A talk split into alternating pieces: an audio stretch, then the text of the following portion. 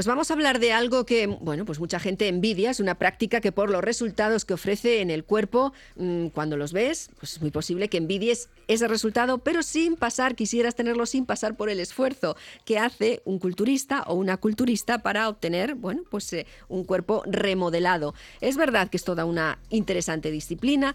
No sé si ahora está en el mayor de los auges o ha habido otros momentos donde se ha practicado más, pero desde luego el interés sobre eh, esa filosofía ya de vida que lo incluye y que llevan muchas personas es de lo que vamos a tratar ahora, porque John Miquel Rodríguez se ha introducido en el gimnasio al menos para esto. Luego no sé si se ha quedado a entrenar, igual no, ¿no? Hola. Sí, empalmado y también me, he quedado ahí durante un tiempo. sí, sí, ha estado muy bien, sí. Está bien. Bueno, pues hoy precisamente quería adentrarme en el curioso mundo que es el culturismo, esa disciplina que la gente no conoce muy bien, pero de la que han salido personas famosas como Arnold Schwarzenegger, por ejemplo. Pero antes de nada hay que dejar claro qué es el culturismo, ¿no?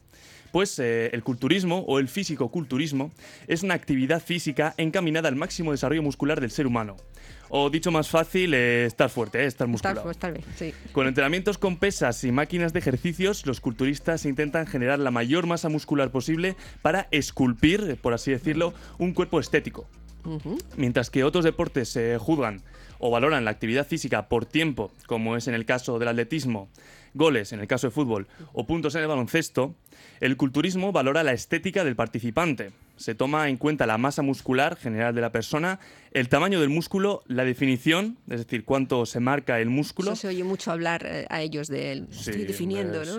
Sí, sí, y bueno, y las poses que ejecutan también es algo muy importante, ¿no? Estamos sacando ese sacar bíceps, ¿no? Sí. Y bueno, todos tenemos ese prototipo de cuerpo de culturista en mente, ¿no? Hay gente que le encanta y otros que lo detestan.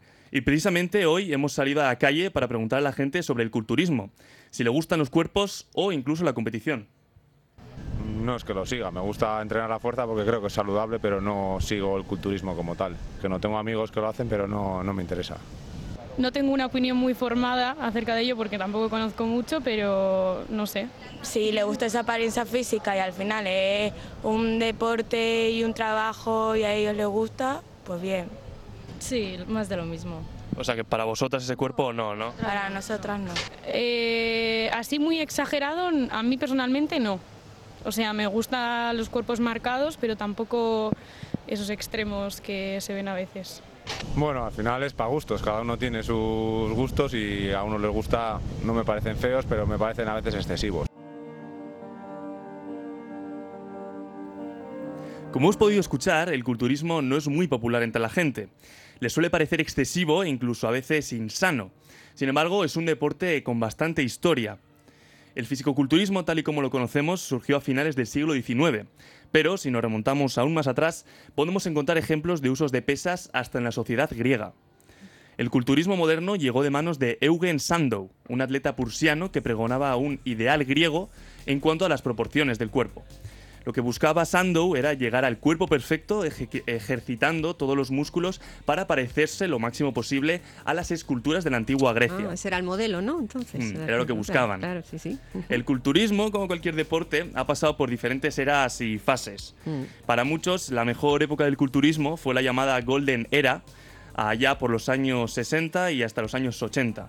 Arnold Schwarzenegger, por ejemplo, o Dave Draper eh, son culturistas que brillaron durante estos años, con sus cuerpos inalcanzables y relucientes. Mm.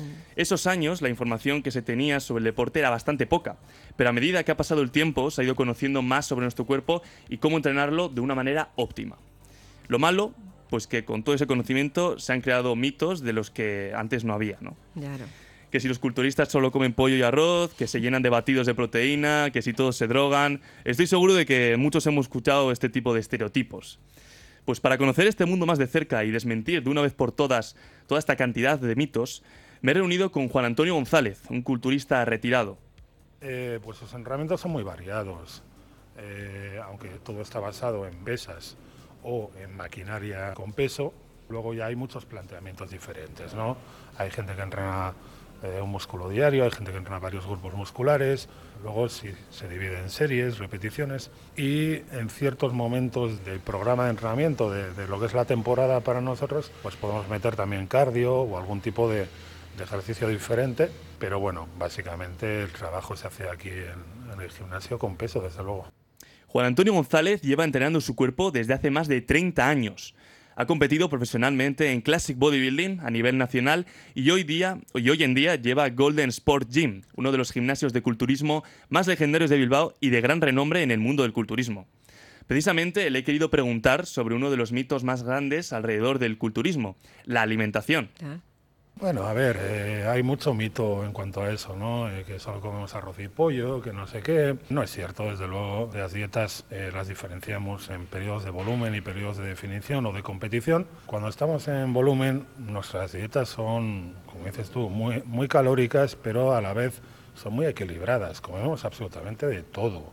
Cuando hablo de todo, hablo de todo en cuanto a la pirámide nutricional. No suele ser común que, comamos alimentos procesados ni, industriales, pero sí todo lo demás comemos, ¿no? Y luego, según se va acercando la competición, vamos reduciendo el, consumo de grasas y de carbohidratos para eh, ir perdiendo la, materia grasa que, que hemos acumulado y, y, ir acercándonos a ese, a ese estado ideal de, de, de competición que queremos presentar en la tarima. ¿Y cómo se valora, cómo se puntúa al participante de una de estas competiciones? Bueno, tomando como referencia al culturismo, hay varios factores que tenemos que tener en cuenta, ¿no? Son la simetría, la proporción, el volumen, la sequedad y la vascularización, ¿vale? El conjunto de, de todos estos puntos, junto con una serie de poses obligatorias, es la manera en la que los jueces valoran el físico del atleta. Con la sociedad de hoy en día en la que las apariencias valen más que nunca, con apps como Instagram y TikTok, el fenómeno del culturismo ha vuelto más fuerte que nunca. Los influencers vuelven a estar obsesionados con sus cuerpos, como las celebridades en los años 80, y los batidos de proteína están tan de moda como en la era dorada del culturismo. Y esto no lo digo en broma. Según Juan Antonio González, la pandemia y las redes sociales en general han cambiado la popularidad y la percepción del culturismo completamente. Totalmente, desde luego. Las redes sociales en el culturismo han sido un punto de inflexión total. Vamos, así hemos pasado de ser un deporte semi escondido y totalmente desconocido a ser un fenómeno social. ¿Puedes de Precisamente después del boom que tuvo el deporte en la cuarentena, mucha gente que empezó a hacerlo en casa siguió haciéndolo una vez se reabrieron los gimnasios. Si miramos nombres de ejercicios de gimnasio en Google Trends, que uh -huh. es una herramienta que cuantifica y deja comparar las búsquedas de Google por momento de búsqueda, podemos ver que las búsquedas de términos como press banca o sentadilla han crecido brutalmente estos últimos uh -huh. años. Antes de la pandemia sí que comenzó un poquito el boom sobre todo porque las redes sociales han empujado mucho a este deporte. Y bueno, en la pandemia, pues hombre, todos nos aburrimos un poquito en casa, ¿no? Entonces la gente pues se aprovechó para visionar deportes eh, y otro tipo de cosas y el culturismo parece que salió bastante agraciado, ¿no? En todo este, en todo este mare magnum, ¿no? Y, sí que si antes de la pandemia había habido un repunte de eh, gente interesada en el culturismo, después de la pandemia parece que se que todavía crece más, sí.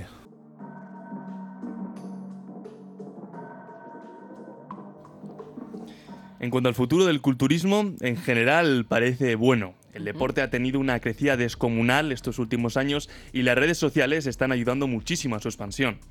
Y aunque algunos culturistas aseguren que sigue habiendo mucha ignorancia alrededor de la disciplina, esperemos que este deporte cada vez menos underground vuelva a la cima una vez más. Bueno, pero parece que no vive malos momentos entonces, No, por sí, lo que sí, nos sí, vas las contando. redes ¿no? sociales Las están redes ayudando mucho, animan, sí. está claro. Eh, yo, en el, el sentadilla, eh, claro, no podría decirse que yo estoy haciendo tres horas de sentadilla ahora mismo, porque prácticamente no me muevo de. No, es que de las sentadillas no- suelen tener peso encima Ya, y tal, claro, aunque ya, yo, ya. bueno, yo no soy muy experto en esto, Sí, pero las, tendría que preguntar a mi las compañero. conoces y las conozco y las subimos posiblemente en los mismos términos. Pero bueno, pues la práctica culturista, que es algo que todavía, como decimos, pues quién sabe, nos puede dar hasta un nuevo punto de auge donde eh, más allá de los aficionados actuales vuelve a haber otro pico. Todo vuelve, todo va, viene, así que Al pues, final las modas vuelven, sí, sí. buscando la ola. Pues gracias por informarnos de todo esto, John Nada, a ti, Cristina. Agur. Agur.